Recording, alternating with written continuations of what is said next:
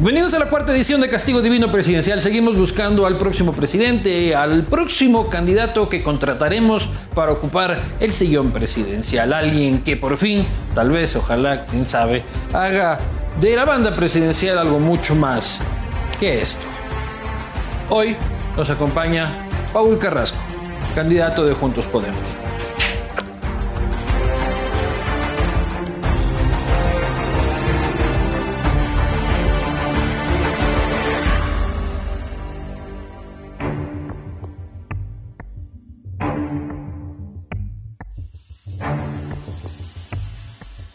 Siguiente. Buenas tardes. Días. Buenos días. Allá, por favor. Hay que tener distanciamiento social. Nombre completo. Paul Ernesto Carrasco. ¿Carrasco qué? Carpio. ¿Usted aspira para qué cargo? El que usted quiera darme. ¿Pero para cuál aspira? El que usted quiera darme. Pero aspira para presidente de la República. Don presidente de la República. ¿Dónde se enteró de esta vacante? Usted me informó en la posta. Perfecto. Aquí dice que no le dieron el cargo de alcalde de, de Cuenca. ¿Qué pasó? Me dijeron que mejor estaba acá. ¿Cuál es su trabajo actual? Desocupado. Como todos los ecuatorianos. ¿Ha trabajado bajo los efectos del alcohol o algún estupefaciente? No. Nunca. Chuchaki tal vez. Con usted. ¿Trabajado junto conmigo? Claro, claro. ¿Ha tenido sexo en espacios laborales? No dirá con usted, por el amor de Dios. No, no, no, no, pero usted ya de ganas está. Perdóneme. Usted me está haciendo la entrevista. Ninguno. Ah, ¿Nunca ha tenido sexo en espacios laborales? Nada. Eh, ¿Cuántos son sus ingresos hoy? Cero. ¿Su aspiración salarial? Ninguno. Realmente ninguno. ¿Qué conoce de esta empresa? Si le pregunto dónde queda el cantón Pimampiro. ¿Dónde queda el, campro- el cantón Pimampiro? Lo que conozco es el Ecuador, su problemática, sí, su gente, y obviamente el cantón Pimampiro queda en Tungurahua, ¿está bien? Imbabura. Imbabura. ¿Por qué tendríamos que contratarlo? Básicamente, sentimiento para hacer las cosas, corazón y conocimiento. Y decisión. Decisión, sentimiento, corazón y sentimiento. Vamos al castigo divino, vamos a la entrevista a profundidad. Bienvenidos a una edición más de pandemia del castigo divino. Castigo divino presidencial, pasamos ya la entrevista de trabajo, conocen ustedes ya quién nos está acompañando esta tarde, esta noche. Eh, en realidad estamos grabando en la mañana, ¿por qué les voy a mentir? Por eso solo vamos a echar biela porque chupar así muy duro este, temprano en la casa no me dejan. Eh, y como saben, estamos aquí con el candidato a la presidencia de la República, el señor Paul Carrasco, candidato del Movimiento Nacional, Salvado Movimiento Nacional, Juntos Podemos. Paul, bienvenido y te voy dejando un regalo de Umbrella para tu campaña, que Por es acá, por acá, más cerca. protector solar. Vos que eres bien vanidoso, este, cuides ahí tu piel. Gracias. ¿Cómo estás, Paul? Luis Eduardo, bien, contento, tranquilo. Ha sido una etapa muy linda, muy dura, ¿no? Estos dos años han sido muy interesantes. Sabes que para mí ha sido muy chévere ven- venir a vivir en Quito. Al principio estuve en la González Suárez, ahí por donde tú vives. Eh, ahora No, yo no vivo por ahí, señores secuestradores. Sí. Bueno, señores secuestradores, no vive por ahí, pero yo sí vivía por ahí. Claro. Ahora el señor vive en Gatucucho, creo. ¿Dónde vives? Yo vivo en la lucha de los pobres en el sur de Quito ya. está. un Señores secuestradores, lucha de los pobres y el señor Paul Carrasco. No, señores secuestradores, cuidado, vayan a la lucha de los pobres. Me fui allí porque allí les van a secuestrar para que aprendan. Sí. No, la lucha de los pobres es un barrio hermoso, popular, de- donde hay gente muy linda. Sí, y realmente me, me ha enseñado muchísimo. en Pero bueno, tú ya vamos a ir parte por parte, pero ya que abordas por ahí, este, tú dejas Cuenca, después de, ya hablaremos de eso, de tu participación electoral para la alcaldía de Cuenca, eh, y te vienes a vivir a Quito con el objetivo de fortalecer el partido y fortalecer el proyecto nacional este, que tienes. Vas a vivir en el barrio donde yo no vivo y de ahí te vas a vivir a la lucha de los pobres. ¿Por qué? Alguien puede decir, este man populista, quiere ser populista, quiere... No, fui... eh, a ver, en ese periodo que viví en el barrio donde tú no vives, Sí. sí entonces... entonces allí lo que hice es eh, darme una vuelta al país, ¿sí? en bus, dos vueltas, efectivamente, en bus, durmiendo en hoteles. Empecé, eh, Luis Eduardo y ciudadanos que nos ven, a, a recoger mi, mi primigenia, como cuando yo tenía, gané la primera prefectura a los 33 años, entonces empecé y antes empecé a hacer eso, ¿no? Y recorrí el país y me di cuenta de muchas cosas increíbles. La gente estaba en la calle, viviendo en la calle, la gente busca la comida en la calle, mucha pobreza.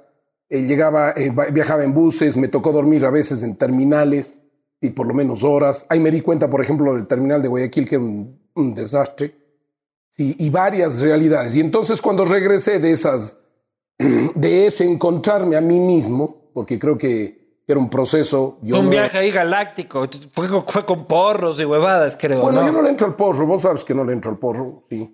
De vez en, cuen- en cuando un vinito, ahora estoy abstemio absoluto, sí, y entonces eh, no sé hasta cuándo me dure, pero No.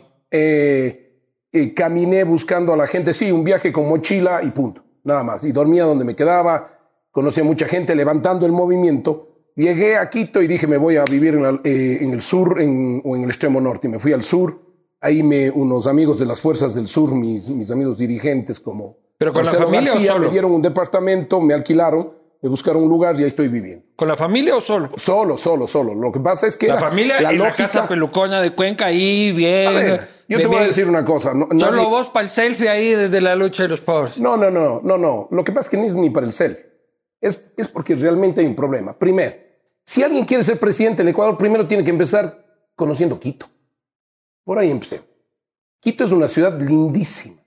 Levantarse a las 5 de la mañana, yo ando en motoneta en Quito, y ya te voy a decir por qué, y no me vas a creer, sí, y ver, ver la ciudad, sí, la parte histórica es espectacular.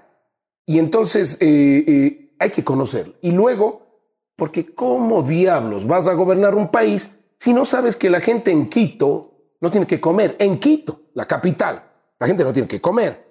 Allí no hay servicios básicos, hay muchos lugares donde no hay agua potable, no hay electricidad, donde no se limpian los pasterres, donde las calles son llenas de huecos. Yo, yo, yo lo hice por eso realmente. Sí, yo tengo una buena casa y tú conoces, en- La casa no conozco.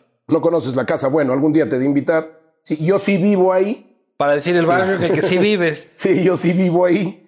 Y, y, bueno, es una casa, acá es una casa además con deuda a 25 años en el BIES.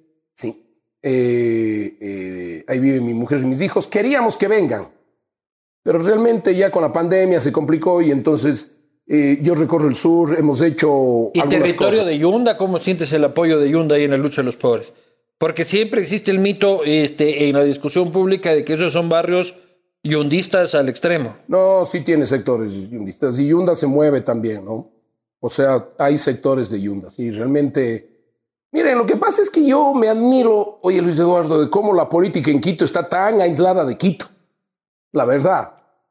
Sí, el problema, el problema Como de este tú que pusiste a Juan Carlos Solines entre todos los candidatos que dividieron el voto. Ya, pero vos siempre hablas de dividir el voto. Yo te estoy hablando de candidatos que estén Ahora cercanos sí, a la gente. ahora sí, después de un No, viaje no, no, cósmico, dice, no, yo no la cagué en las elecciones de Quito, yo no fui, fue A ver, a ver, pero a ver, a ver. Aportaste a eso. Sí, puede ser. No digo que no. Pero y el Juan problema... Carlos Solís es un tipo absolutamente respetable, admiro y quiero. Absolutamente, un caballero. Pero el problema de todos, ahí ahora entiendo, de los políticos en Quito, es que no tienen contacto con la gente. Es la verdad. Sí. Entonces, no se comen sí, un arrocito, un morochito, una empanadita con la gente, peor ahora en pandemia. Sí. No se toman un traguito con la gente, no conversan con la gente. Ese es un tema, no todos, pero ese es un tema. Yunda es mucho más cercano a la gente. Sí y oye a la gente. Ahora, no sé cómo esté en las encuestas, buen alcalde o mal alcalde, eso no estoy diciendo. ¿sí? Yo no quiero, yo no voy a tocarle a nadie en su, en, en, eh, en si son buenos o malos en sus criterios. Pero yo lo que creo es que aquí hay que tener cercanía y el sur de Quito y el norte extremo de Quito tiene problemas complejos que hay que conocerlos y entenderlos. Eh, incluso porque lo que pasa es que cuando uno viene de afuera piensa que Quito está bien manejado. hay que, hay que realmente reestructurar Quito. ¿Y por qué? Y te voy a decir por qué. Ahora entendí. ¿Qué eres candidato a la alcaldía de Quito o a la presidencia de la No, te República? estoy hablando de. Quito porque Quito es la capital del Ecuador, viejo. ¿O no sabía usted que vive en la No, capital? no, yo sí, pero te veo ahí, allá por poco hablando de baches en Quito, ya ¿Y de... sabes por qué? Sí, ¿sabes por qué? Quito fue la luz de América, pero mientras Quito no eh, se empodere de nuevo, Quito tiene que dar una salida también al país como capital, arreglarse como capital y obviamente saber hacia dónde va el Ecuador. Es la 20 verdad. años vamos en la Gabor sin ningún liderazgo. Bueno, pero eso, es, pero eso es lo que hay que recuperar. Y para el país también. Oye, Paul, si Cuenca te dijo que no, te dejó en cuarto puesto. Primero ganó el, que el alcalde Palacio, luego estuvo Jefferson, luego el ex alcalde Cabrera, que este cuarto. Siendo con el alcalde Cabrera las dos fuerzas y las dos imágenes políticas que supuestamente se competían, este, la alcaldía quedaron tercero y cuarto. ¿Por qué si los cuencanos que te conocen tanto te dijeron no, por qué los ecuatorianos tenemos que decirte sí? Ah, pero yo te voy a decir una cosa. Y Cuenca me dijo 16 años, 3, 4 elecciones seguidas, sí. Y yo creo que Pero los ya cuencanos... nomás te dijeron. Pero los cuencanos dijeron ya no más, pero tenían que comparar, hermano. O sea, no se puede, y este es un aprendizaje. Yo le agradezco a Cuenca, estoy súper agradecido. Primero porque me dieron dos años para redefinirme, para aprender, para saber qué errores cometí, pero también, ¿sabes qué? Me dieron la posibilidad de gobernar esa provincia, sí, de ser consejero, en esa época se votaba, cuatro, eh, cuatro, 16 años, cuatro periodos, digamos, de consejero y, y prefecto, en donde aprendí muchas cosas de las que puedo decirte. ¿Por qué? ¿Por qué? Si eh, vos dices, ¿por qué en el país? ¿Por qué el Ecuador? Porque yo creo que tengo una experiencia con una visión distinta. ¿Pero por qué te dijeron no los cuencanos? Porque ya estaban cansados, o sea, 16 años, porque había mucha pelea, tal vez entre los diferentes grupos, nos dividimos, hubo diferencias, y yo creo que hicieron bien votando y le agradezco. Y les agradezco, ojalá Cuenca pueda comparar cómo estará el alcalde, cómo estará el prefecto. Ah, no, ya no está el prefecto, pero bueno, y cómo está el, el tema ya, comparen. Y me dieron a mí la posibilidad de dedicarme a construir un movimiento nacional como Juntos Podemos, ¿sí? Lista 33, de recorrer el país y al final eh, yo soy muy agradecido, muy agradecido con Cuenca porque me dio un chance y me dijo, aguántese un tiempo, ya ha estado suficiente tiempo, espere. ¿Y cómo, fue, ¿Y cómo fue entregarle la llave de la prefectura a Yaco? Ahora, el tema es que siempre preguntan, pero si usted estuvo en Cuenca, perdió, ¿por qué el Ecuador? ¿Por qué debemos votar por, por ti? Precisamente porque una persona cuando gana mucho, eh, ha hecho muchas cosas y por eso votan por él, pero se le sube el ego.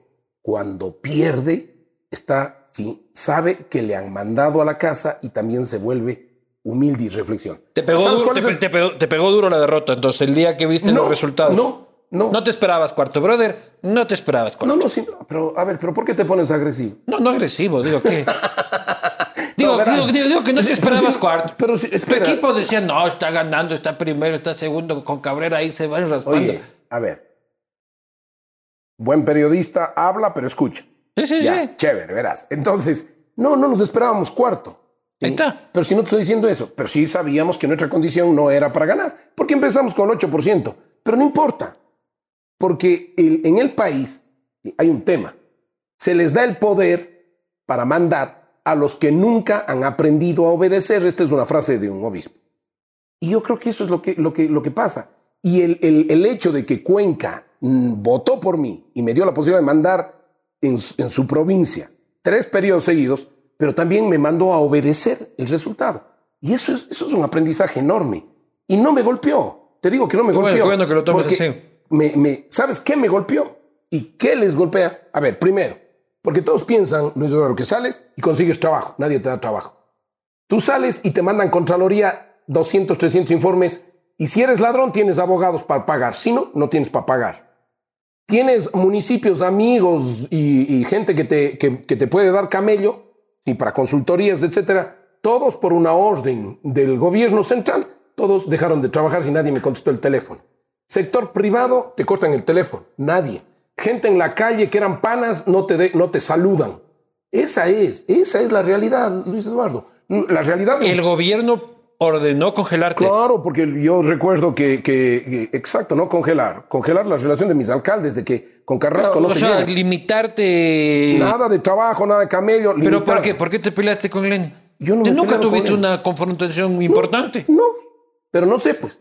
Pero eso pregúntales a los alcaldes, al presidente de la AME, qué es lo que me dijo. Paulito, con usted ni a la esquina porque eh, sabe que hay orden del gobierno de separarnos. Pero vea, el tema es el, el- pero ve, entonces esa es la realidad. La gente dice, ah, no, estos se retiran. Y lo más injusto es que nos meten a todos en el mismo saco. Y eso, Luis Eduardo, es, eso sí duele.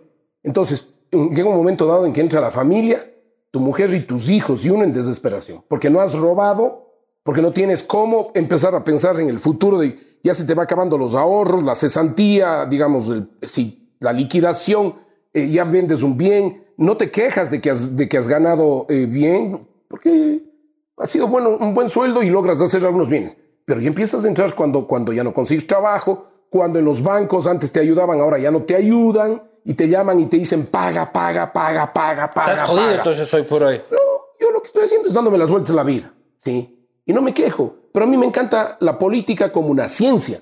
La política no es solo es elecciones, la política es estudiar para poder organizar y ordenar la sociedad. Y eso me he dedicado haciendo. ¿Y eso cómo? Conociendo la realidad, escuchando a la gente. ¿Sabes qué pasó?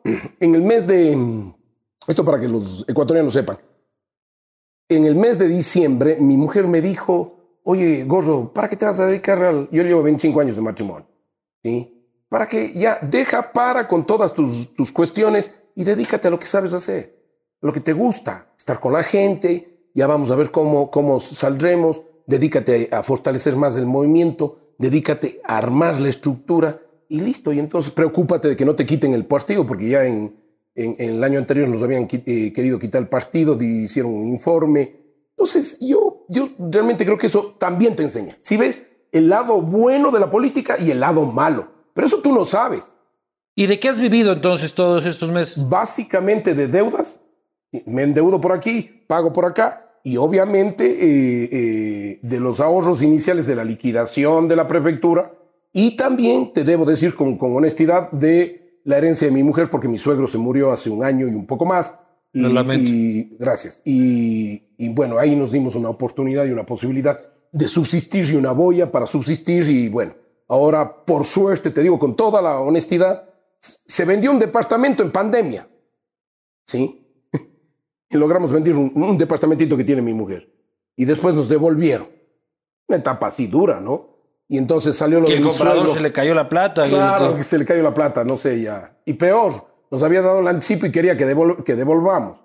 Esto hay que contarles porque fácil es, fácil es para la comunicación, para los ciudadanos, decir este es un ladrón, un corrupto, y cuando vemos gente que no lo hemos hecho y tenemos una vida complicada y difícil, y la gente no sabe eso. Y lo más duro es cuando les dicen a los niños, a los hijos de uno eso, y resulta que los hijos ¿sí? saben cómo vivimos, saben cómo estamos, y no pueden decir nada, porque nosotros les hemos enseñado, yo les he enseñado a mi mujer y yo, a mis hijos, la Mayo y yo, les hemos enseñado a que tranquilos, no hay que perder la paciencia, y que lo que digan, ellos se den la vuelta y se vayan. Tranquilos, no hay problema.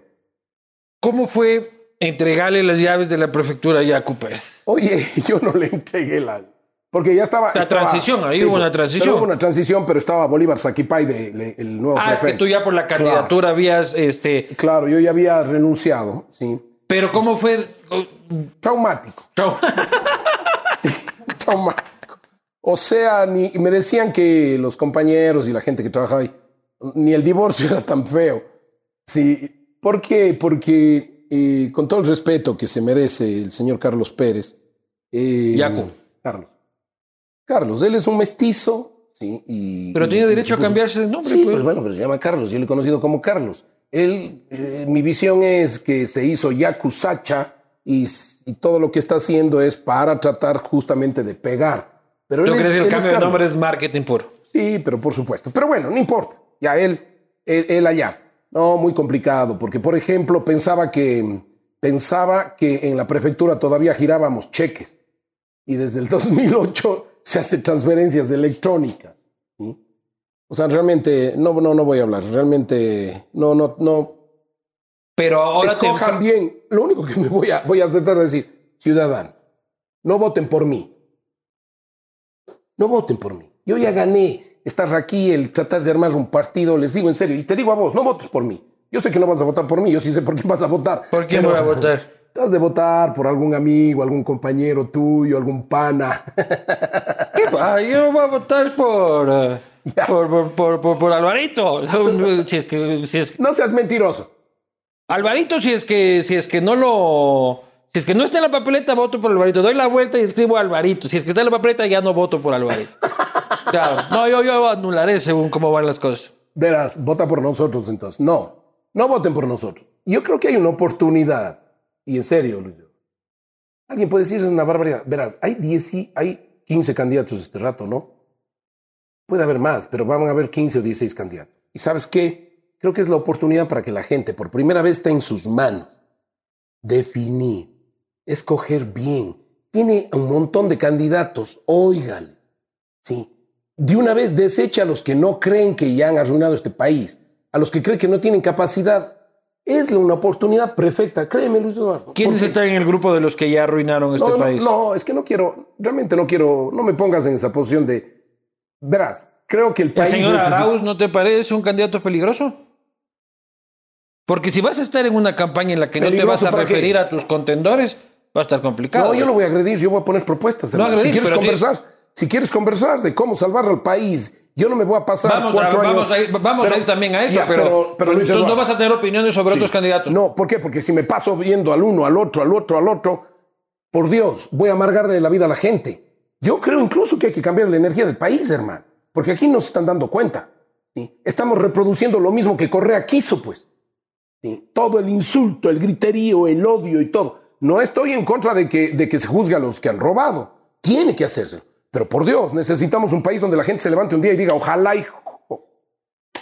Sí, casi me mando una. No, dale Sí. nomás, no hay problema. Ojalá podamos hoy conseguir plata, hoy me va a ir bien, hoy me va a ir bien. No, y eso Hoy es me lo que, lo que yo también respaldo ese criterio. Yo suelo decir de que Necesitamos limpiar las energías Estamos del país de construyendo el país de del 2005. insulto, de egos. Sí, necesitamos hacerlo. Incluso yo planteo lo siguiente. Pero participaste tú en generar esa energía también. No me vengas ahora porque hace Sí. tres meses andas de hippie, este, que ahora que pucha. eh, A, ver, porque en, en Cuenca yo recuerdo, era, la bronca política era, era potente. Entre tú y el alcalde era una cosa de un ambiente y una energía heavy, loco. sí, ahora, ahora y con el presidente también, en esa época Correa, también era un enfrentamiento duro, yo fui opositor. Sí. Por eso mismo hay que aprender. Pero el problema es que parece que los ecuatorianos y los dirigentes de todos los sectores no aprendemos. En serio te digo, hermano. Tañaño, si no cambiamos la energía de la gente y le empezamos a decir, hoy, hoy, hoy me va a ir bien, esto sigue. Es como cuando tú sales y, y dices, sí, me jodió, me jodió, me jodió, me- ay, no salgo, no salgo, no salgo. Eso, ¿qué pasa? No sales. No sales.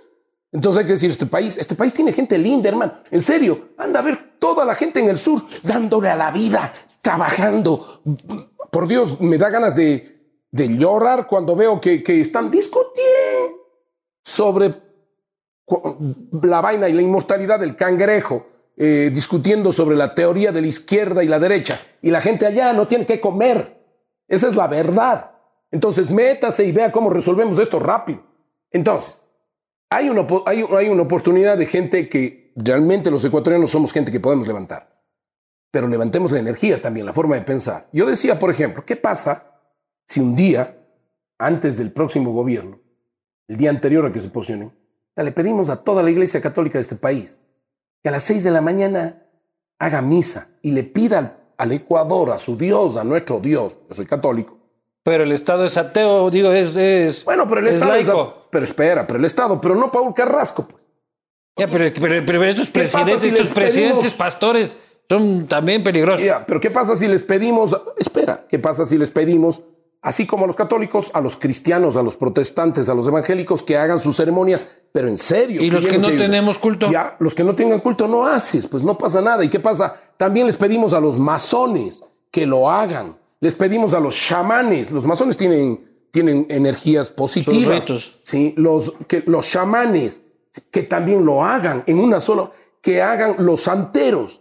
Cualquiera, yo soy súper respetuoso de la diversidad religiosa Y, y además, absolutamente. ¿Estás seguro que no has estado fumando huevadas todos estos años, Paul?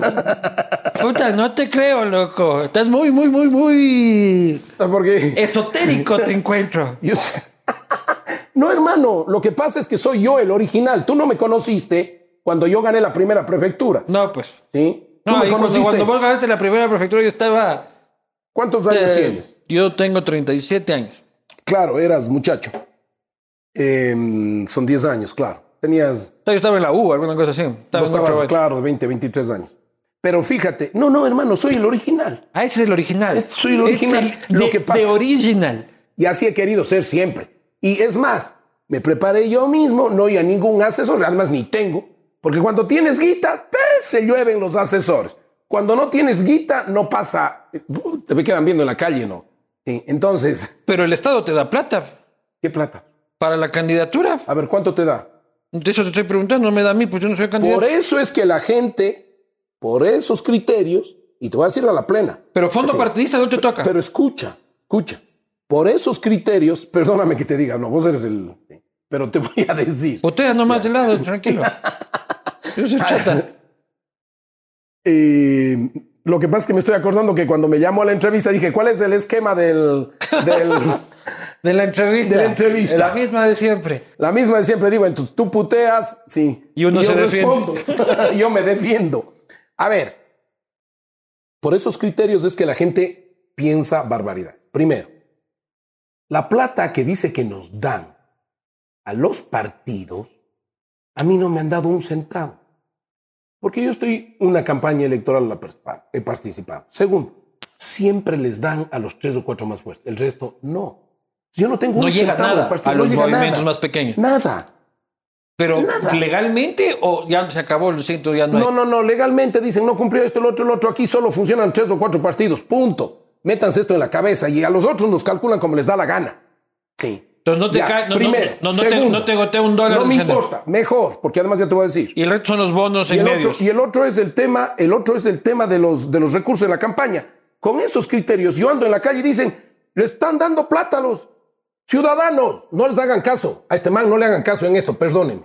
Sí. No nos dan un centavo. La plata de la campaña, el CNE paga directamente a los medios.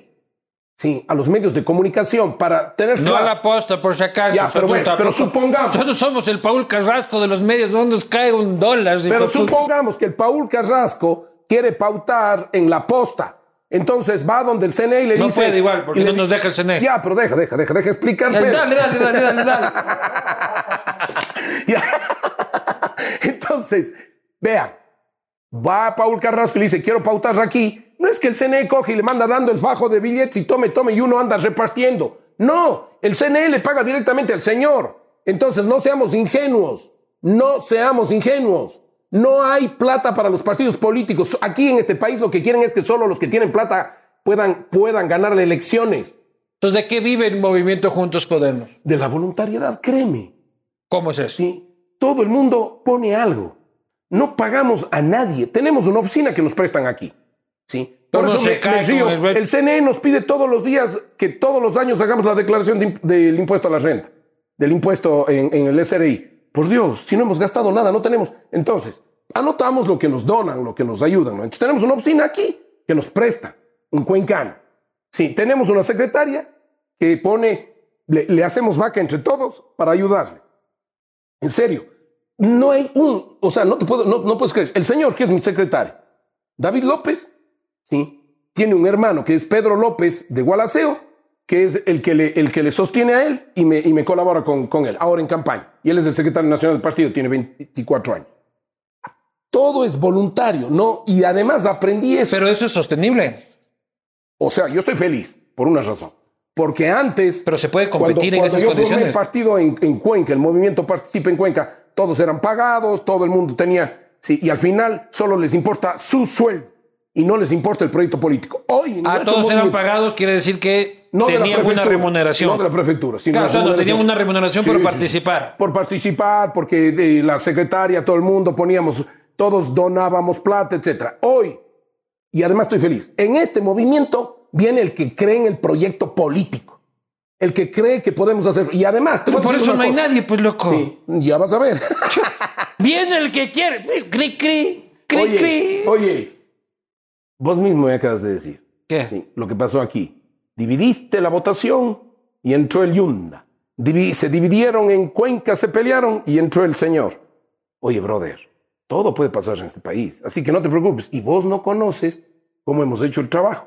Y te voy a decir una cosa, les voy a decir, eh, ciudadanos, una cosa. Claro, somos un partido mucho más pequeño que el resto, pero tenemos una cosa, voluntariedad, ganas de hacer. Y yo estoy feliz porque realmente creen, no hay una sola persona en el, en el país. ¿sí? Nosotros tenemos, eh, ¿sabes lo que es armar? En 48 horas que nos dieron listas en todo el país, es solo porque tenemos gente de voluntad, gente que rápido se movió. Eso quiero ir ahora. Salvaste, sacaste de la tumba prácticamente este, al movimiento en dos ocasiones. Porque este, ahora con el CNE y en su momento con Contraloría también, eh, prácticamente le has dado ahí electroshocks y, ha vuelto a la vida. ¿Por qué te quieren quitar el movimiento? ¿Por qué quieren matar a Juntos Podemos? No estaba muerto, andaba de parranda, dicen. ¿no? Claro. Si alguien me decía, eh, tal vez en mi época de prefecto y en algunas cuestiones nacionales, cuando salí, vos recuerdas, en algunos momentos nacionales, tal vez me hice... En la muy- alianza con Jaime Nebot y eso. Tal vez me hice muy peligroso, ¿no? Me, me- me armé muchos enemigos, pero es injusto absolutamente lo que pasó con el mundo. A tal punto que yo debo, debo decir que... eh, Pero Pablo el Celi, ¿por qué sería tu enemigo? No sé, yo no sé, pero, pero te voy a contar, por ejemplo, de la Contraloría, yo no sé si sea Pablo, pero lo de la Contraloría es un informe muy mal hecho. O sea, y, y yo creo que la gente del contencioso electoral, en mi caso, ¿sí? yo lo que les pedí al CNE y a la Contraloría es que separen los casos porque me estaban metiendo con el señor Correa y con el señor hermano del presidente, ¿cómo se llama? Gary Moreno, y con- yo no tengo nada que ver ahí. ¿sí? Incluso medios de comunicación, fíjate, me hicieron un linchamiento mediático diciendo que hemos falsificado firmas, niños, eh, hemos puesto firmas de niños. Una barbaridad, hermano. Y eso nadie me dio, no, no me dieron posibilidad. Esta es la realidad del país, Luis Eduardo. Nadie me dio posibilidad siquiera de defender. Nadie. Y salieron un año entero, y, y pu- y voy a decirlo, en Ecuavis y Teleamazonas. Aquí en la posta, si estuviste, ¿qué te haces? En la posta. En el café de la mañana. Ah, sí, en el café de la No, mañana. ahora, pero- ahora ya nadie. Con Jefferson. Sí. Y ahora ya nadie le ha dado espacio. Con dice. Jefferson fue hace un año, con Jefferson digo, con, fue hace un año en, la, en café con, sí, con Anderson. Con Anderson y, lo digo, Costeño. y lo digo con Ecoavis y Teleamazonas con mucho respeto, no, no, no tengo nada en contra, pero, pero realmente no hubo la posibilidad de decirles, oiga, no está pasando eso. ¿Qué sucedió? Te voy a decir. Saliste con Jairala, en cambio esa, esa, esa declaración fue de bomba. En la que, ¿qué dijiste con Jairala que se hizo súper viral? Algo dijiste de que, A ver, ya te voy a que, contar. de que Correa a era ver, lo máximo. Nah, que correr es lo máximo. Eh, algo así dijiste, de que Correa también pobrecito o alguna bebada así fue. Ahora sí, déjame ver. Permítanme, ¿me puedo parar? ¿Qué? La cerveza. No, no hay como. Sí, eh, no, no hay cómo. Distanciamiento Sí. social, distanciamiento social. Te voy a decir una cosa. Media biela nomás. Estás mamado. Sí. ¿Qué fue lo que dijiste ahí?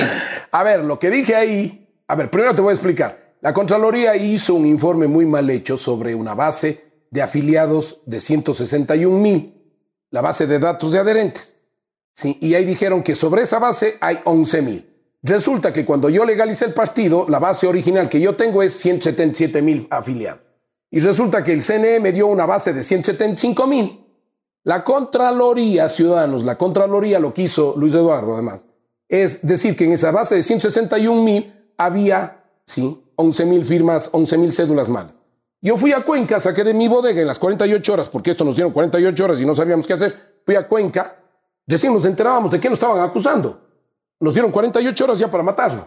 Fíjate vos, me fui a Cuenca y traje el- el- los 122.500 formularios. Un millón de firmas.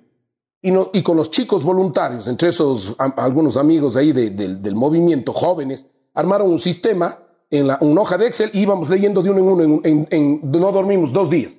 Sí, leyendo los formularios y nos saltaba si estaba en el, del, en el de la Contraloría. Resulta que en un día y medio, 50% estaban mal digitados en la Contraloría. Fíjate vos. Y lo más grave, ¿Pero eso es ineptitud o mala onda? yo, no, yo me me atrevo a decir que ojalá sea ineptitud. Porque teníamos el, original. ¿Y qué hicimos? Íbamos eh, cruzando con el de la Contraloría. El de la Contraloría estaba mal, el formulario estaba bien, el último dígito estaba cambiado, los otros coincidían. Y de ahí metimos al registro civil. Íbamos metiendo y nos salía el correcto. O sea, el de la Contraloría estaba mal. Comparábamos con el nuestro, estaba mal. Y de ahí metíamos al registro civil y el nuestro estaba bien y el de la Contraloría estaba mal. Esa fue la defensa. Y por último, encontramos, encontramos mi formulario original, el 000001. Yo soy el, el, fundador, el afiliado, número uno. Cogimos el, el formulario y no consto en la base de datos de la Contraloría sobre la cual han trabajado. No estoy vos ahí. también eras firma ilegal. En la yo también era firma ilegal. No consto en la base de datos del CNE. Pero nos quedamos callados y mandé a la SUAI y pedí en el CNE que me den un certificado de si yo pertenezco a algún movimiento en el país. ¿Y adivina qué? No. No, me certificaron que yo no pertenezco a ningún movimiento. Puedes imaginarte. Entonces, pero eso no me dejaron explicar en los medios de comunicación. Y sí duele, hermano, sí duele. Ahora, me hacías la otra pregunta. La siguiente sobre el tema del partido. Pues, ¿Por qué, ¿Por qué quieren matar a Juntos Podemos? Claro, entonces ahora ya te quedas, no se, no se pierda. No, no, te vas por las ramas, yo tengo que estar pilas para volver. Pero para ver, me quieres coger en curva y pinga, ahí estoy, pues. Ya. Puedo reírme. Dale, no, no, porque este es un, me encanta este programa y además. Oye, no, el tema es, yo creo que, yo creo que me porté mal con alguna gente.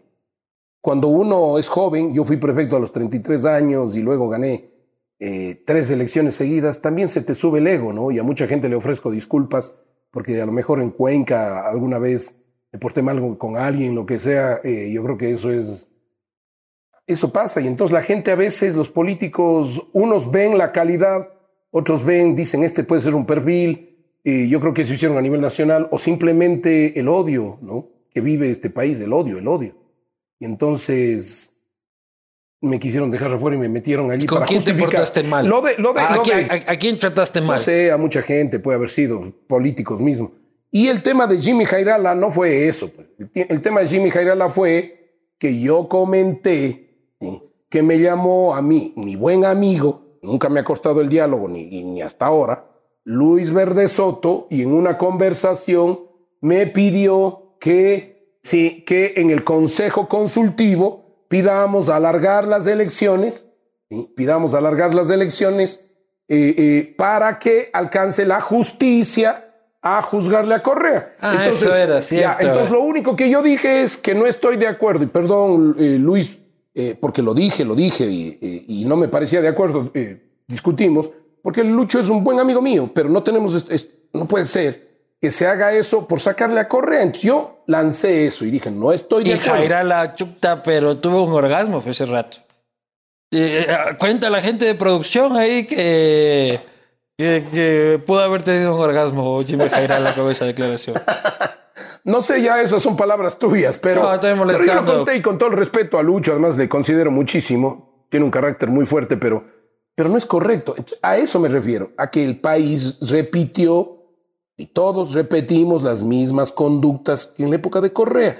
Y eso no puede pasar. Necesitamos un país que deje ese, e, ese proceso y vamos para adelante. Estuviste buscando alianzas este, para esta participación. ¿Qué pasó? ¿Por qué no se cristalizó? ¿Qué pasó? ¿Qué es? ¿Es merengue no es merengue? ¿Es merengue no es merengue? ¿Es merengue no es merengue? ¿Has oído esa canción? Sí, claro. Ya, entonces, resulta que es partido, llegó un acuerdo. Al día siguiente, no es partido. El man del acuerdo se va. Si pasa la siguiente semana, no soy partido y me dicen, Paul, apóyanos sin partido. Digo, bueno, tú al día siguiente de lo que digo eso, es partido. Ya no quieren el partido. Sí. ¿Y con, quién, con, quién no, no, no te voy a decir con quién. No quiero decir los nombres porque no, no, no lo voy a decir, pero ¿Con Alvarito? Sí, yo he conversado con todos. Eso sí te puedo decir con todos. Con todos. Además, cerrando el karma. A ver, sí. excepto Nebo, pero, pero yo he conversado con Guillermo Con Nebo no hablaste, pero tu pana. Bueno, pero no quiso hablar. ¿Ya qué puedo hacer? Tú le llamaste y tú, tú, tú. No, le mandamos mensajes, etcétera, pero yo. No te, pasa te dejó vistiado. Sí. Claro. Entonces, pero yo converso. Ese es otro tema, que si me permite. Oigan, es una barbaridad en este país, no se puede conversar con la gente. Verás, todo el mundo es, yo soy de izquierda, yo soy de derecha, yo soy demócrata social nacionalista, esa es mi, mi, definición. ¿sí? Entonces, pero resulta que el uno es de izquierda, pero conversan todo por debajo de la mesa y afuera salen y se mandan al diablo. Así no puede funcionar un país. Hay que conversar con todos y de frente y públicamente.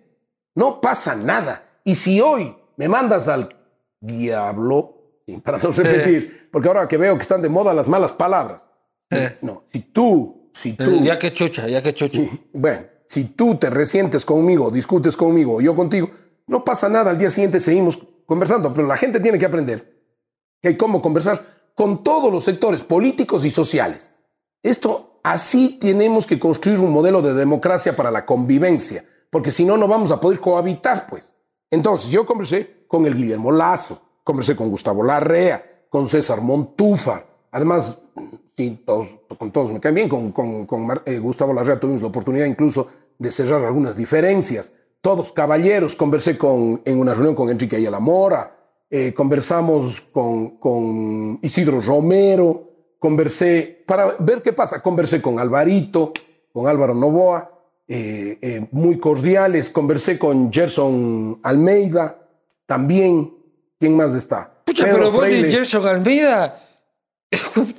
Estás del un lado y del otro lado, pues, Pero, a ver. O te ibas a volver pro vida vos solo por las elecciones. Habla serio, pues, mucha. No, pero es que esa es la lógica, pues. Eso es lo que nos quieren vender. Hace un rato era O sea, resulta que. o pro sea, derechos, pro aborto, y ahora ya. no, no, no, no, no, no, no. A ver. Ese es el problema. Entender que uno, la forma de pensar de uno nos separa. Cuando lo que tiene que hacerse es, en- lo que tiene que, que, eh, entenderse es que no importa lo que tú pienses, tú sigues pensando eso, pero puedes escuchar al otro que piensa absolutamente Ya, pero, distinto. pe- no, pero para conformar una alianza tienes que tener Ah, una sí. alianza Sí, con sí. alguien con Pero el que eso no tienes quita que vos no puedas, común. pero no puedas oír, no puedas conversar, no puedas ver. Además, cuando vas a gobernar, y aquí sí tiene que estar claro, Ah, en sí, gobernabilidad es, es una para cosa. todos. No es que yo, ah, entonces yo soy indígena y voy a gobernar solo para el movimiento indígena. Ah, no, yo soy, clarísimo. yo soy pro vida solo para los pro vida. No, yo soy. eh, No, eso ya en gobernar, digo, en la generación de una alianza. Lo que pasa es que aquí Ah, también sí, vemos alianzas que son coyunturales y a conveniencia este, y se juntan el agua y el aceite. Puedes regalar, como dicen en mi tierra, regálame agüita, por favor. No seas manito. estos candidatos que no chupan a mí me generan con- desconfianza. Alta desconfianza. Yo político, abstemio, algo trama. Vas a recorrer el país. ¿Cómo están conformándose sus, tus candidaturas este, provinciales? Eh, ¿cómo, se, enfrenta la campaña ahora? Bueno, nosotros tuvimos la posibilidad, a ver, tuvimos la posibilidad de, de poner, para que veas vos la, la estructura que logramos armar en estos dos años, eh, tuvimos la posibilidad de, eh, de armar listas. A ver, tenemos en Zamora, Loja, El Oro, ¿sí? Guayas, eh, ahí incluso, bueno, Guayas, Manabí, Manabí solo tenemos Distrito Sur. eh, ¿Distrito Sur cuál es? ¿Manta? Manta, sí. Ahí era que me pongas a mí, mi hermano. Yo, yo hacer campaña en Manta, brother. Echado, disfrutando de la ciudad tan bonito.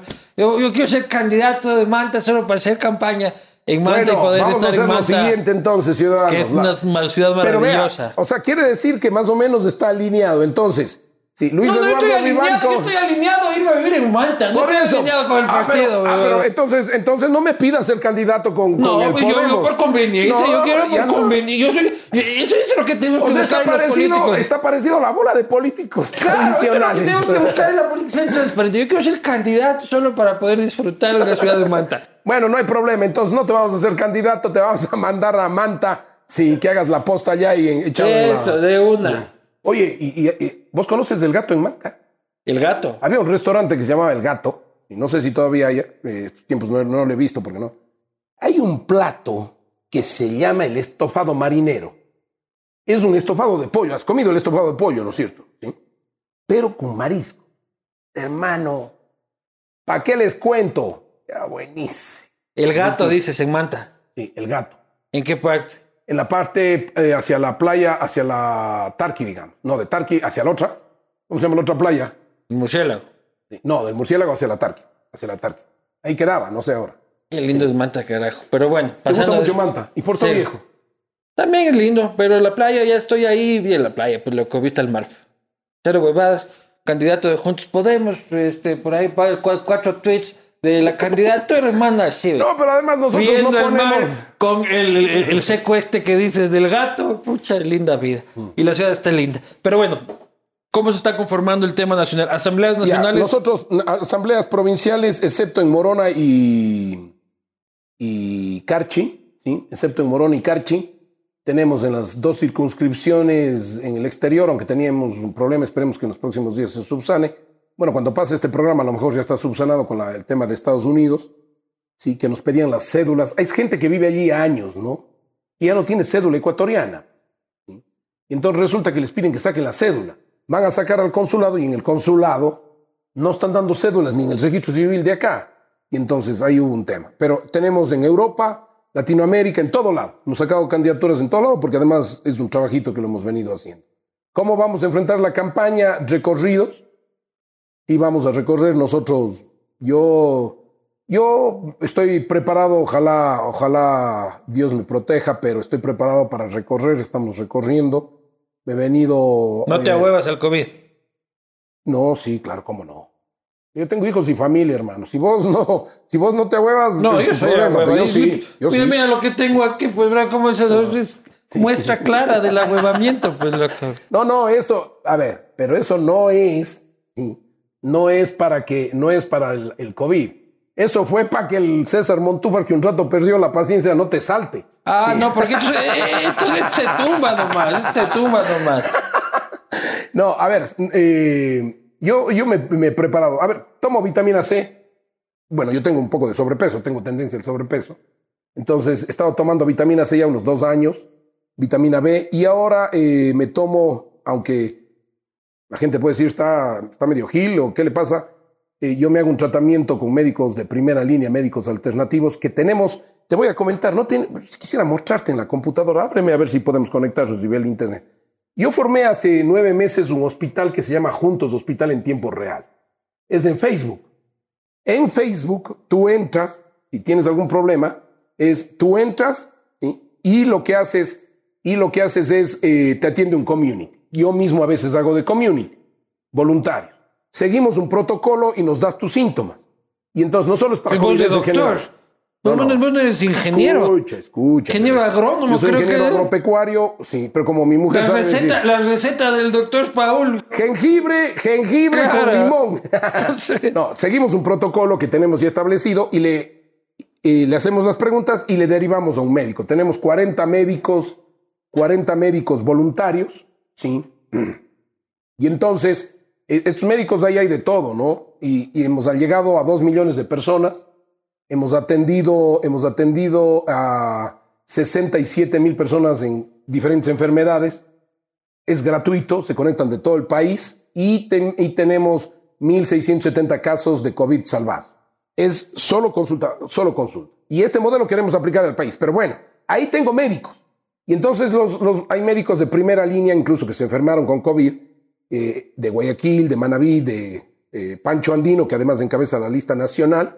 Sí, fue médico de primera línea en, en- en Guayaquil. Eh, Edmundo Sánchez, que es nuestro eh, coordinador de organizaciones, también médico de primera línea. Con él trabajamos mucho aquí en Guamaní y toda esa zona atendiendo con gente Bien. del sur.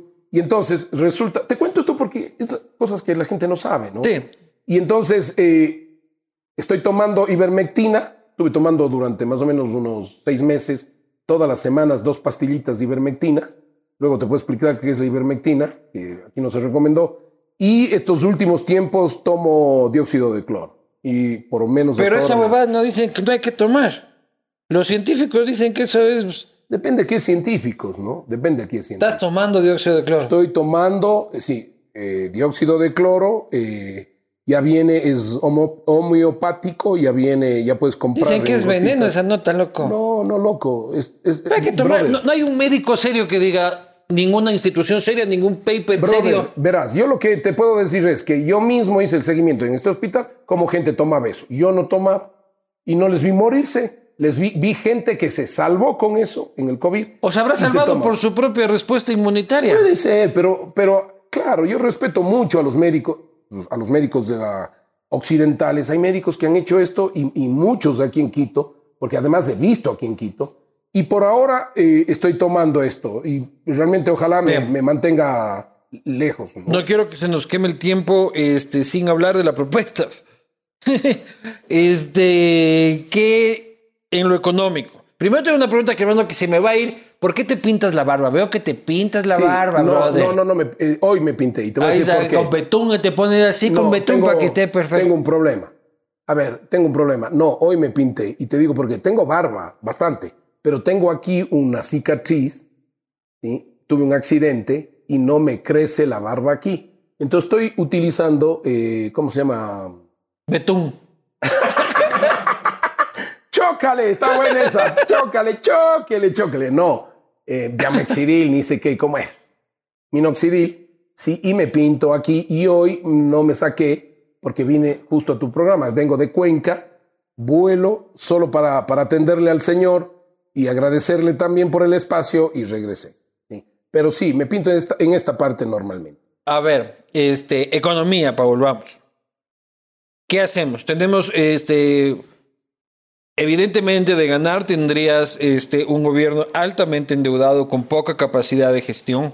Este, te dejan endeudado ya de aquí a 16 años con reprogramada la deuda, este, con cerca de, creo que es más del 70% del Producto Interno Bruto eh, comprometido en deuda, alguna de esa deuda comprometida también en explotación este, y exportación petrolera. Eh, el peor, la peor cifra de desempleo de los últimos 40 años, eh, disfrazada como siempre con los eufemismos del INEC entre empleo adecuado y empleo no adecuado, eh, la destrucción y cierre de empresas por la pandemia más grave que ha visto el Ecuador desde la crisis del 99 y aún así quieren ser presidentes. Voy a empezar por lo último, ¿no? No es, tal vez por ego algunos, por la necesidad de trascender otros también. Yo soy uno de los que quiero trascender en mi vida. No sé si tú en el periodismo, pero yo quiero trascender en la política. ¿sí? Yo, yo nací para esto. Es mi vida, es lo que sé hacer. Y me he preparado para esto. O yo no soy un improvisado, vos sabes. Eh, que no he estado en la política nacional es otra cosa, o muy poco, pero ya en términos como ahora. Entonces, eh, quiero ser presidente básicamente porque tengo en el corazón la posibilidad de decir a la gente que sí se puede hacer algo distinto. O sea, ni siquiera te estoy diciendo para salvar a mi pueblo, no, porque tengo aquí y aquí la idea de que sí se puede arreglar el país de alguna manera, ¿sí? Y entonces, a ver, primero, en ¿Cómo economía- arreglamos eso? ya, primero, te voy a plantear, ¿quieres que vaya de uno en uno y describiendo o describo todos primero? Lo que sea más suficientemente completo, Perfecto. pero rápido, Sí, sí, sí. como para poder abordar otros temas. Claro, vamos a salvar eh, eh, 200 años del Ecuador do- en, En cinco en minutos, cinco segundos. Claro. Primero, tenemos, es necesario primero crecer la reserva de libre disponibilidad o la reserva internacional. Porque eso nos va a dar fuerza para poder renegociar con el Fondo Monetario, con los chinos y sobre todo acceder a nuevos créditos. O sea, necesitamos inmediatamente fortalecerle al Estado. Y eso no pasa por impuestos, no pasa por allí. ¿sí? Entonces, ¿qué es lo que nosotros planteamos?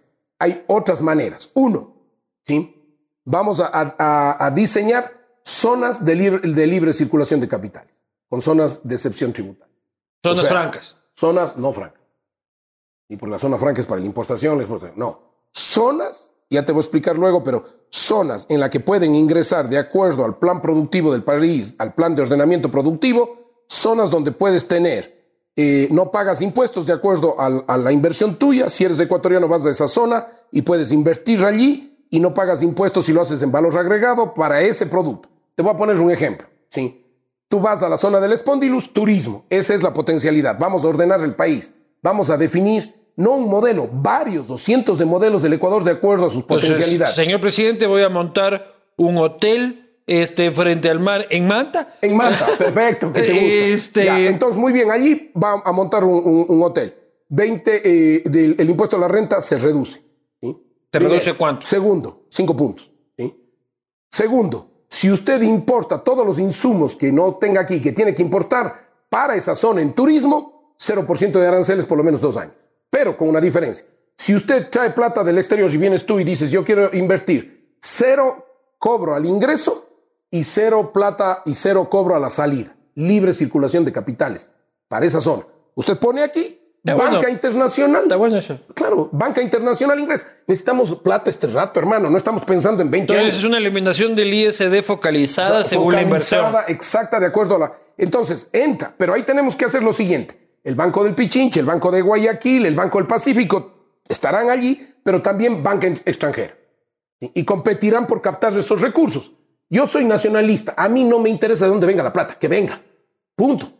Sí, ingresa la plata allí, tiene un rendimiento, un capital, y lo único que le decimos es, muy bien señor, una parte de ese rendimiento del capital que usted tuvo, si metió 100 millones, un porcentaje me invierte en un hotel o me, me genera encadenamientos productivos, nada más, con gente de escasos recursos, o sea, para, para el tema. Por ejemplo, usted invierte en el hotel, pero el hotel tiene que comprar verduras y alimentación en este sector, por ejemplo. Entonces, ese es uno, un, un elemento que nos va a permitir darle liquidez y generar reserva internacional, reserva local, nacional, perdón.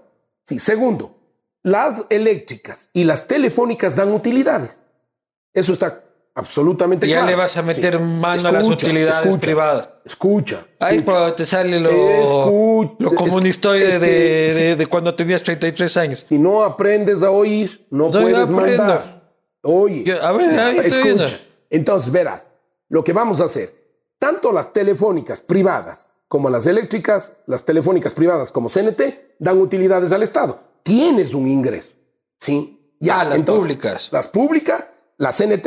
Y las privadas también te dan plata, pues. De A hecho, través cada de año te impuestos. renegocias. Sí, Y, claro. y a través de la concesión. Y a- y a la- entonces, a través de la concesión, lo que queremos hacer es generar títulos de valor y en la bolsa de valores internacional hacer que- títulos de valor futuro se llama.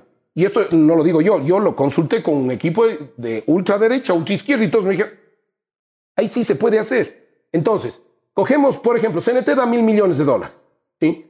Y ah, eh, valoramos a 10 o 20 años. Lo igual las, las, las telefónicas, lo que nos van a dar a 10 o 20 años. Y eso fideicomisamos y le ponemos en la Reserva Internacional ¿sí? para que sirva de garantía.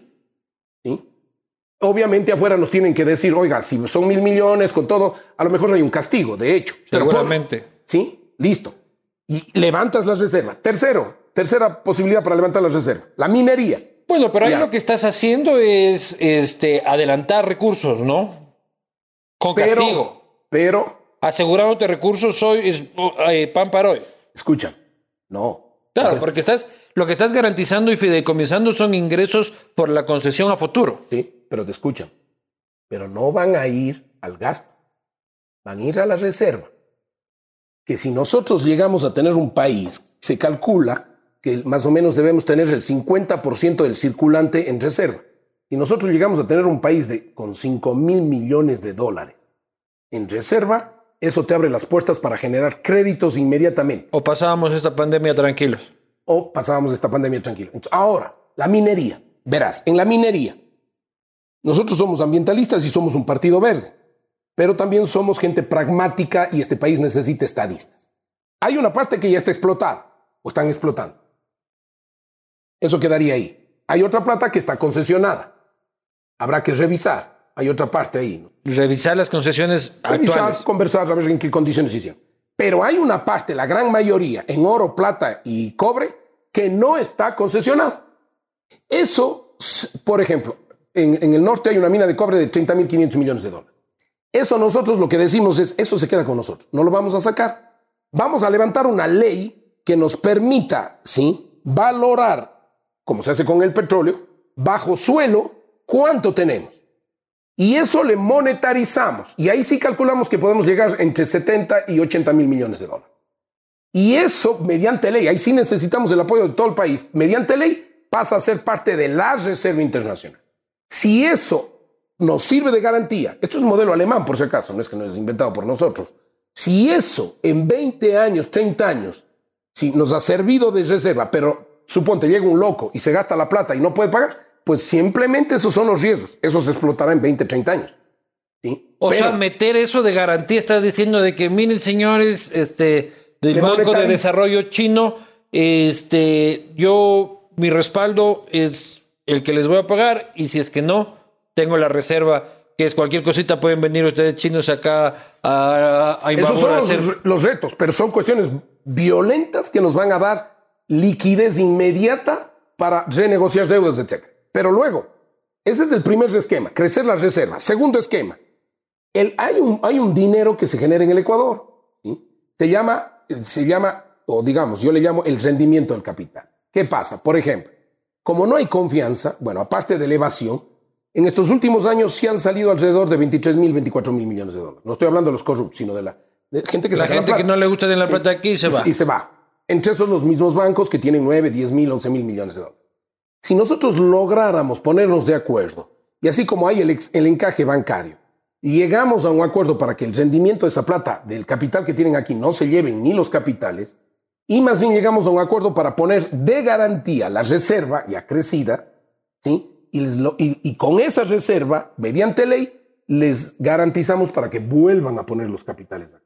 O sea, también les vas a poner la mina del norte a los banqueros de garantía. a todos los que quieran traer la plata porque necesitamos generar empleo y poner en créditos a, a baja tasa de interés. ¿sí? Y tercero, ¿sí? Y tercero, ¿por qué? Porque necesito dar confianza. Necesito dar Pero ahí le estás dando confianza al banquero, no al, al poblador que vive con la casita arriba de la mina. Pero hermano, lo que pasa es que con el banquero y con la gente que tiene plata afuera, necesitamos que esa plata va- le voy a dar, le voy a dar garantía bajo la condición de que esa planta, de esa plata entre al sistema financiero y se dé y se Y distribuya en crédito. créditos a los productos del plan de ordenamiento productivo. Ah, ya, Y pues de ahí ahí viene- un poquito más, Sí, claro. ya. Y de ahí viene el tercer punto, que es si pasar del PIB nacional al PIB provincial. El problema de este país es que todos manejan macroeconomía, pero no manejan la macro con la microeconomía. Entonces, ¿qué resulta? Que van del PIB nacional y el petróleo y, lo- y la minería. No, nosotros planteamos lo siguiente. Vamos a armar un plan de ordenamiento productivo del país. Entonces, si te viene, ya pongamos mi, mi tierra, te digo Azuay, ¿qué produce? ¿Qué se te viene a la mente? Azuay Cuenca, produce este, cerámicas este, a gran escala, industria Sí, sí, de la cerámica enorme, turismo este, importantísimo, Vamos, entonces, licores, licor, cualquier ya, cantidad. entonces, Cuenca es la capital de la cerámica. ¿sí? Entonces, muy bien. Eh, se te viene mm, banano. ¿Dónde? este, los ríos y, y el oro. Y Guayas, ¿no es cierto? También. Los ríos del oro y Guayas. Entonces, te voy a poner el ejemplo. Vamos a organizar así la producción. Vamos a tener 200, 300 productos. Y entonces, vamos ahora ¿Y a sí. mi loja sí. qué, qué? A tu loja, por ejemplo, el tema, el- tema de café de altura, que es clave y es el mejor Ay, café del sí, mundo hace porque hay que darle fuerza. Entonces, ¿qué vamos a hacer? Entonces, te voy a hablar de lo siguiente. Muy bien, entonces decimos, todos los insumos para esos productos que estamos ordenando, leche, papa, agrícolas, industria y manufactureros que vayamos determinando, todo lo que es insumos para ese producto ¿sí? y maquinaria agrícola para cero arancel durante los dos primeros años de nuestro gobierno. Tenemos que bajar el costo de producción. El problema de, una economía dolarizada es el alto costo de producción y no podemos competir con los de al lado. Entonces, hay que bajar el costo de producción. Cero arancel. Segundo, esto sí es pelea fuerte. Todos los bancos, públicos y privados, sí, para esos productos, el 2% de interés. No puede ser que tengamos créditos altísimos. Pero además, el crédito tendrá que generar dos cosas. Uno, acoplarse al ciclo productivo pues, del país. No puede ser que te dan el, crédito, tú empiezas a pagar el, interés y todavía no, no, no, ni siembras. ¿Sí? Y lo otro, además, es que el- además de, de acoplarse, para el pequeño, esto sí va a ser una pelea dura con los banqueros. Sí, yo sé, dialogaremos. Pero lo otro es que tiene que flexibilizarse la entrega pues, del crédito. ¿Cómo puede ser que una persona, si que tiene una cuadra, un campesino, va a pedir un crédito en la banca pública, en el banco, en el banco privado, le mandan a decir, Lo que pasa es que tráigame la tenemos- escritura, tráigame la hipoteca, perdóname. Entonces Es que necesitamos... tenemos malos antecedentes de entregar créditos alegremente en este país, pues. Sí, pero Así entonces- fue como terminamos en el 99. Pero pues. hermano, pero esto es, esto es mano dura. Esto sí es una pelea fuerte. Si no, somos un país de consumo y de importadores y no un país de productores. Y entonces ya te voy a, te voy a decir. Pero no vayas, eh, el banco tiene que ser cauteloso para entregar. Oye, hermano, cauteloso. Todos tenemos No la es cen- plata estamos- de ellos. Vos y yo estamos en la central de riesgos, allí no hay cómo sacar. Y hay algunos que ya han pagado y siguen en la central de riesgos o el buro de crédito. El, los- el- el sistema financiero tiene la posibilidad de decirte hasta dónde te endeudas. Y el Estado tiene el derecho de reacreditar a la gente pobre para darle crédito. Si no, no hay cómo, hermano.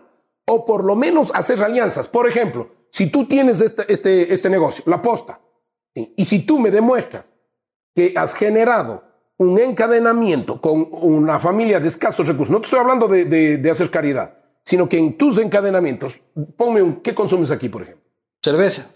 Cerveza, ya. En vez de consumirla, saludo, la, la cerveza esta es la, la latitud cero. Si vos consumes Una artesanal de la esquina. O vas y, la, artesanal de la esquina y me has generado 50 empleos directos, pero has generado 20 empleos en, la, en, el, en el encadenamiento, ¿sí? te bajo el impuesto a la renta.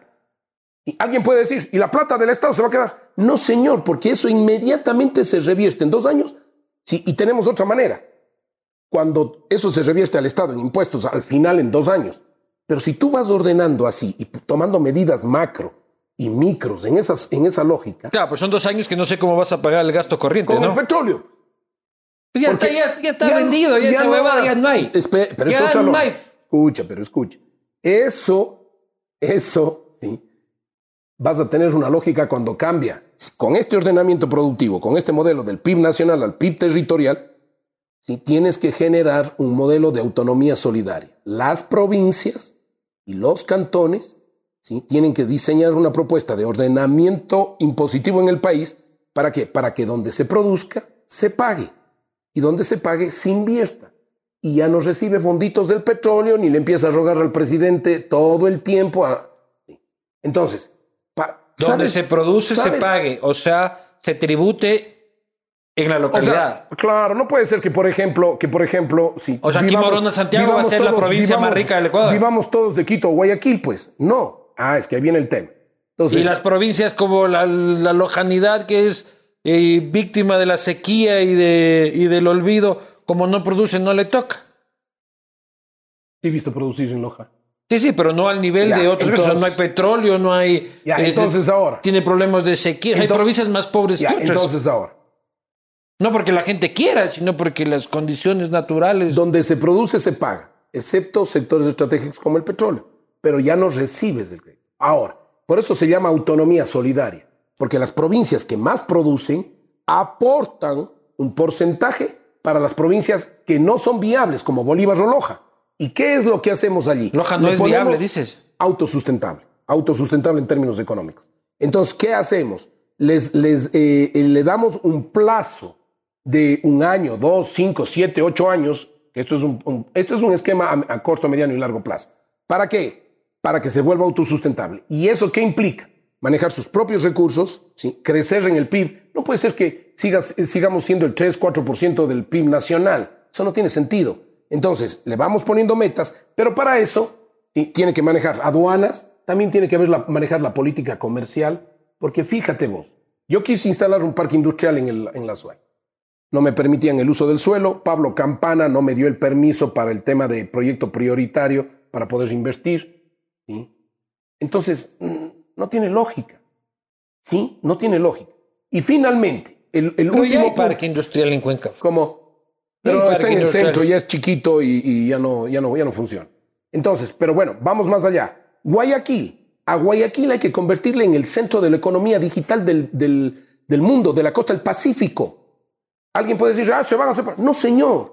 Es una oportunidad enorme para que en esta zona del Pacífico tengamos, sí, una zona libre de inversión para transacción, transacción libre en la moneda que sea, en el negocio que sea economía digital. Y entonces, obviamente, se queda un porcentaje en ese sector y pasa al país de todas las ganancias. Entonces, y eso estamos pensando, no puedo decirlo, pero yo eh, estoy pensando en un espacio que tiene Guayaquil estratégico para lo que es economía digital y libre comercio, libre transacción en, el, en la costa del Pacífico. Vamos a volvernos la capital de eso en la costa del Pacífico, del Pacífico en, en América del Sur. Así debería ser. Son cosas rápidas y además aliado al sector privado. ¿sí? Es decir, hay cosas que tiene que asumir, por ejemplo, la universalización de la salud. Si ya vamos a ver otra cosa que va a reactivar, te voy a contar una idea.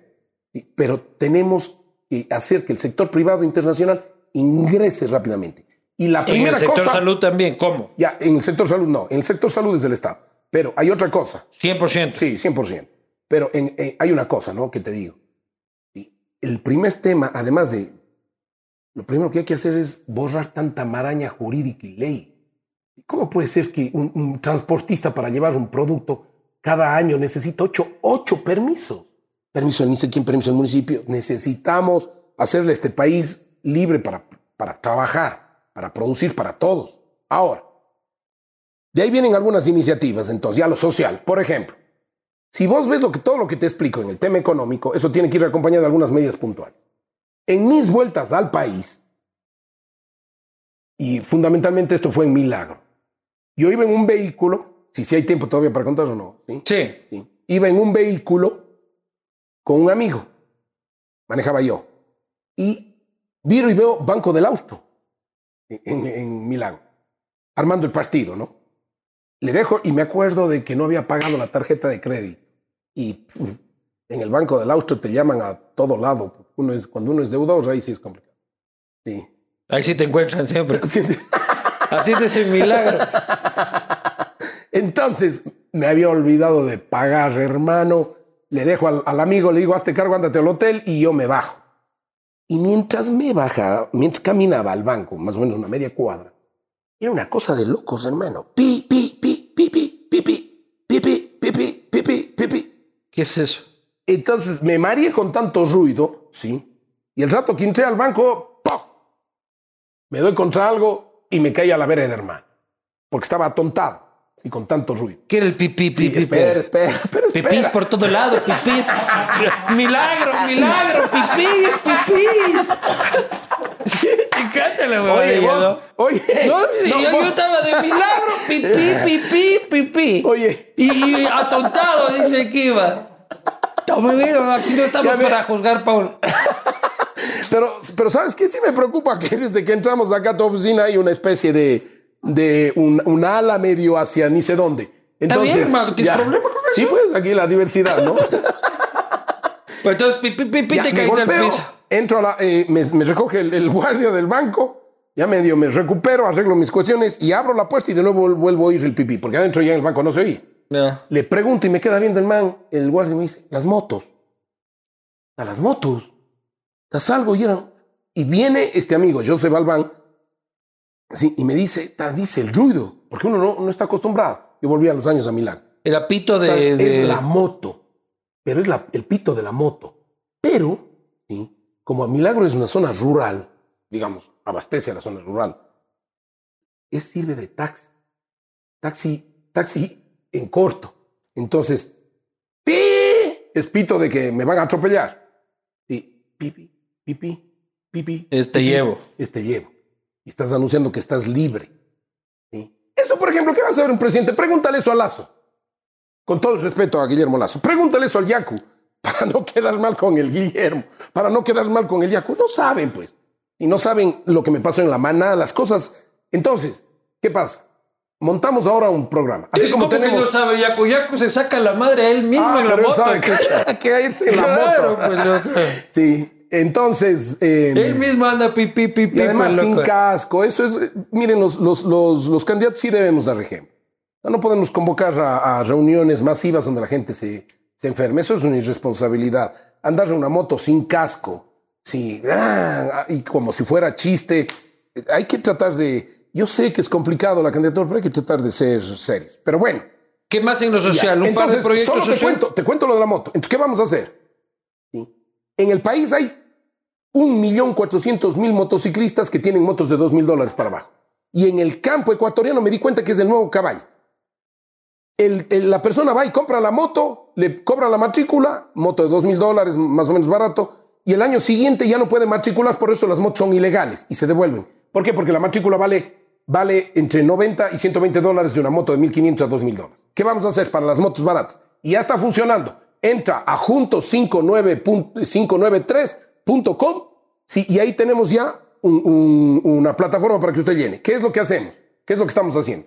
Planteando. Primero, las motos y los repuestos, cero aranceles. Motos de 2 mil dólares para abajo. Por lo tanto, van a bajar. Pucha, moto por todo lado. He hecho Moto- Bangkok aquí. Espera, espera, Aquí he porque hecho Tailandia. abre tu mente. Abre tu Ah, yo mente. abro mi mente, yo- yo me asusto un Entonces, poco. Sí, abre tu mente. Luego, Sí, claro, para vos, hecho Gogh, la gente pobre no tiene que movilizarse. Pero si has visto los Ya, problemas de los países sudasiáticos Sí, que sí, sí, tienen sí, un sí. problema de alta motocicleta. Sí, pero porque no hay ciudades que crecen en esa lógica. Pero espera, por lo menos ah, vamos, eh, estamos hablando de un tiempo, dos años siempre te estoy planteando como periodo. Cero arancel, repuestos. Cero arancel, sí, los, eh, la moto.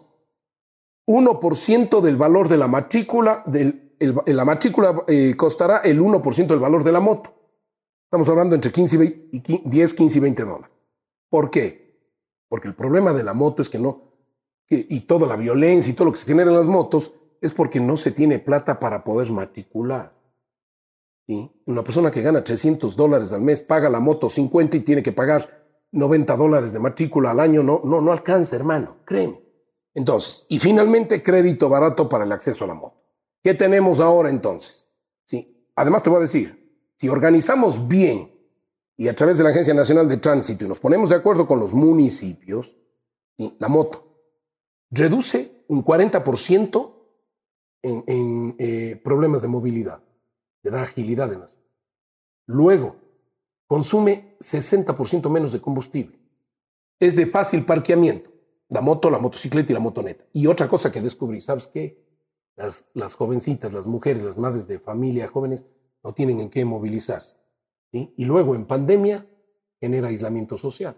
El punto está en cómo vamos a organizar, como pides para la bicicleta. Porque hay unos, yo ando en moto aquí, en motoneta. Vendí mi carro por necesidad y me compré una motoneta aquí en Quito. ¿Y sabes qué? Es un relajo. Más miedo le tengo a los, a los que manejan la moto que a los del carro. Hay que generar una cultura. Vamos Pero a llenar el país de motos entonces. No digas eso porque la gente pobre necesita cómo y cómo. O sea, cuando dices mejor- vamos a llenar de motos, me parece que me parece que no es bueno porque Me- Mejor deberíamos mejorar el transporte público. pero tiene un costo enorme. Entonces, hasta que eso se haga, hay que darle solución a la gente. Y la gente en el campo se mueve en moto, en, créeme. No, sí, ¿Y lo he sabes visto. qué? Y además estamos Y hablando no solo de la moto. ¿Has visto, por ejemplo, los campesinos cómo ponen la moto y ponen un, un carro atrás para llevar la, la- la caña, etcétera? Y estamos hablando de los cuadrones también, el nuevo tractorcito para los campesinos. Pero bueno, esa es una idea. Y los que quieran inscribirse ya entren a 5. punto- a, a juntos593.com y allí ustedes tienen toda la posibilidad ya de empezar a inscribir porque hemos hablado con casas comerciales. El tema, eh, el, el otro tema, más Galápagos. ¿Sí? Y finalmente termino con el siguiente, más Galápagos. Sí puedo hablar. Sí, porque ya voy a las preguntas de la gente. Así que más Galápagos. Dele nomás. Estamos pasando en vivo, ¿no? No, pues, pero ya estoy con las preguntas de la gente que me mandaron previamente. Ya. Bien, bien. Buena salida. Sí, sí, Buena aquí salida. tengo. ¿eh? Ya, más Galápagos. Eh, nosotros vamos a apoyar la iniciativa Más Galápagos. Primero, el tema de Conbemar, de Conbemar vamos a revisar. El tema de esa negociación que no nos parece. En eso anda el Marcelo Larrea, ¿no? Sí, sí, sí, Marcelo Larrea, y me parece bien que ande en eso. Pero nosotros vamos a apoyar sí, la reserva marina, de pasar la reserva de 40 sin millas a 80 millas. La de Sí, Galápagos. Pero de ¿sabes cómo afecta Ya. eso a, Pero, al pero te voy a decir sector pesquero cosa. formal? No es cierto, porque cuando en el en 98 se hizo las, creo que en el 96, 98 se hicieron las 40 millas, decían lo mismo los pesqueros. Ve, los 300 buques nacionales y los 147 pequeños pesqueros tienen toda la posibilidad para que más bien protegiendo nuestras especies aumente, aumente la posibilidad de la, de la, de la pesca. Eso es en, uno, en uno o dos años vas a ver los resultados, porque además la Reserva Marítima de Galápagos influye en la costa del Perú, en la costa de Costa Rica, en el, espacio marítimo de Costa Rica y de Colombia. Eso hay que pensar. Lo que sí no vamos a dejar, y eso tiene que estar claro, porque aquí sí hay decisión. ¿sí? Banderas, barcos con banderas extranjeras haciendo eh, arrastre o pesca de arrastre en nuestra zona, no lo vamos a permitir. Y ahí sí está claro. Y esto lo que estamos haciendo es con conciencia incluso de defender a nuestros, a nuestros pesqueros nacionales. Yo me reuní con pesqueros, con pesqueros nacionales, empresarios, que me dijeron, Paul, eso es lo que hay que hacer. Si no, nos vamos a quedar sin, sin, eh, eh, sin pescar absolutamente nada. Y finalmente, el otro tema que para nosotros es clave es cómo involucras a, a grupos marginados de las decisiones políticas y de, las, y de los beneficios económicos. Vamos a generar el presupuesto participativo. nuestro presupuesto general del Estado, que será revisado completamente todas sus partidas, y las borraremos las que no son, porque eso es lo primero que tiene que hacer un gobernante, sentarse y ver cuál es, cuál es la propuesta de la proforma presupuestaria, e incluso ver todas las, las miles de miles de partidas para ver en qué se está gastando. Ahí es donde se está gastando la plata y ahí es donde te esconde. Entonces, vamos a plantear un presupuesto participativo para las 14 nacionalidades, para las 14 nacionalidades indígenas del país. Aquí existen, por ejemplo, eh, eh, quichuas y los, los shuar, los ashuar. Es decir, nosotros lo que creemos es que cada nacionalidad debe tener un presupuesto participativo. ¿Qué significa eso? Que reúnan a sus comunidades, jefes de comunidades, y puedan invertir en sus planes de vida. Con esto entonces les vamos a decir, déme plata, aplique su cosmovisión, pero el Estado central le controla. Igual que hacemos con las prefecturas, igual que hacemos con las alcaldías. No va a haber el pretexto de que no existen recursos para investir y resolver sus prioridades, que sean eh, participativamente decididas. Con esto y un bizcocho, hasta Muy bien. en ocho. Yo solo la última pregunta. Pero vas a perder, ¿no? ¿Y qué vas a hacer cuando no pierdas? En la, cuando pierdas para la segunda vuelta, ¿quién vas a apoyar?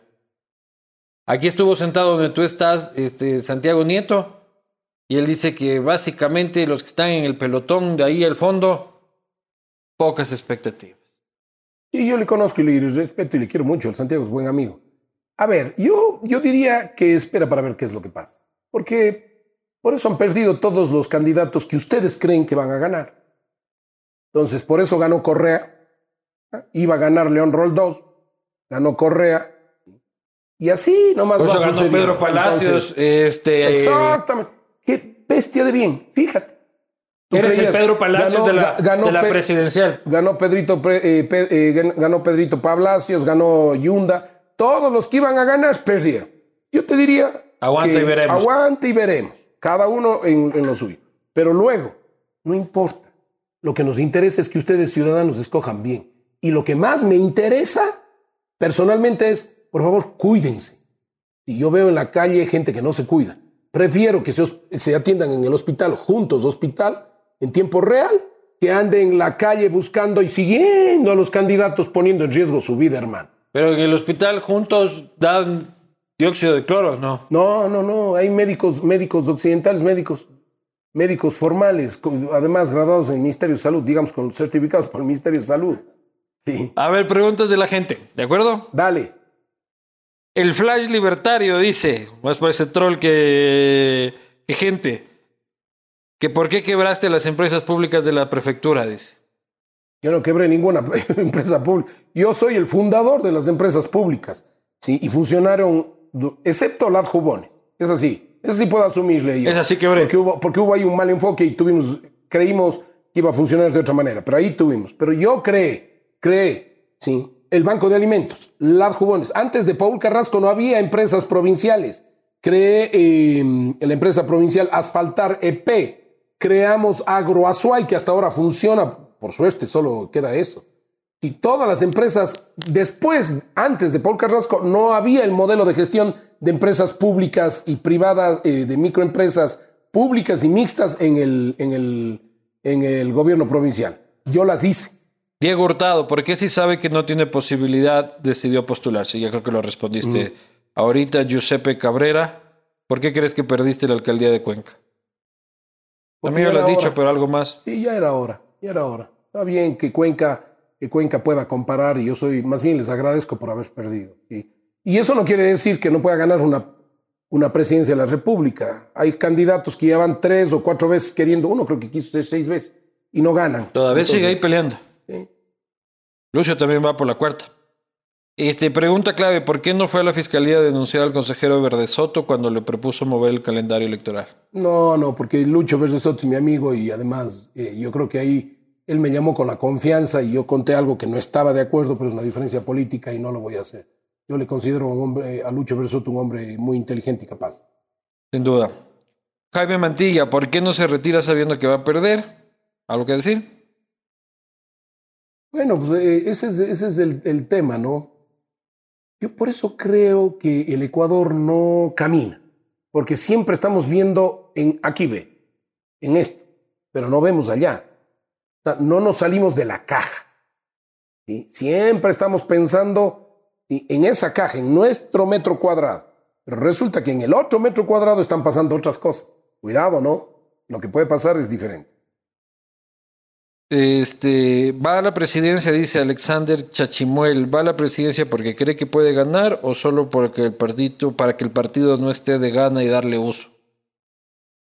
no le conozco al... Ah, va Alexander Chachimuel dice que voy a la presidencia. Sí, para darle uso al partidito. Para que ese no es un problema que tiene que regularse. Por ejemplo, sí, es cierto que ese es un problema. ¿Por qué? Porque, eh, ¿cómo puede ser? Deberían ser primero permitirnos las alianzas. No puede ser que hagamos las primarias y después se eligen los candidatos y después queremos hacer alianzas. Permítanos, esa es una reforma que hay que hacer, permítanos hacer primero las alianzas para poder acordar y que no sea el hecho de salvar al partido, que ese sí es un problema. Pero no, yo estoy aquí porque realmente me gusta por corazón, por pasión. Mónica Villegas dice, hace 10 años trabajaba en el Hotel Inca Real ella, supongo. ¿Tú trabajabas en el Hotel Inca Real? No, no, no, no. Ella trabajaba en el Hotel Inca Real en la ciudad de Cuenca como recepcionista. Y dos fines de semana el prefecto Carrasco salió chispita un par de veces y la factura de vinos y licor envió a que pague la prefectura. 700 en vino, dice. No, no sé. Eh, puede haber sido que haya salido chispito. no. Yo soy un ser humano, ¿sí? Soy un ser humano he tenido errores. Pero que mandaste que pague la prefectura. Pero debe haber sido, no sé, pero debe haber sido algún tipo de evento, alguna cosa. No creo que. Algo personal. Este Chester dice: ¿Cuándo fue la última vez que lloró y por qué? ¿Cuándo fue la última vez que lloró? No sé, yo lloro muy frecuentemente, pero, pero, pero estos últimos tiempos no he llorado realmente.